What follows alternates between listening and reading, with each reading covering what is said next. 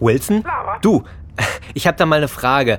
Ähm, sagt dir der Name Sam Gibson was? Laber, laber, laber, laber, laber, laber, Ja. laber, laber, laber, laber, laber, laber, laber, laber, Eine Hörspielfigur. laber, Äh, weißt du Näheres über ihn?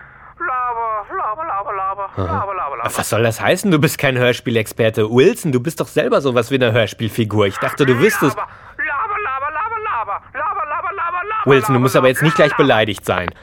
Ach. Hm, Hörspielexperte. Da wüsste ich jemanden, den ich fragen könnte.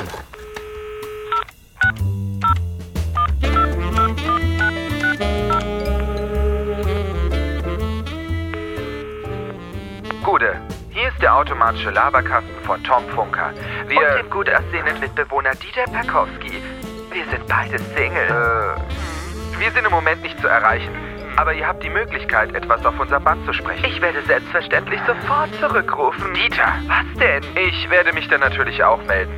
Sprecht einfach nach dem, ihr wisst schon. Piepton. Tom? Ich bin's, Jens, der Ohrenblickfänger. Sag mal, du bist doch so ein Hörspielfreak. Kannst du mit dem Namen Sam Gibson was anfangen? Den soll ich am Freitag treffen.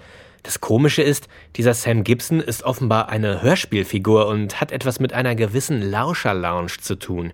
Und dann gibt's da noch einen Simon Jäger und die Stimmen der Unsichtbaren. Also, das ist alles ein bisschen verworren. Ich könnte deine Hilfe gebrauchen.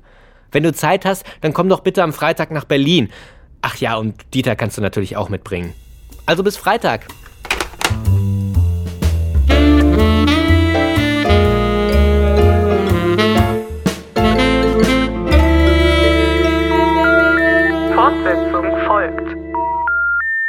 Fortsetzung folgt.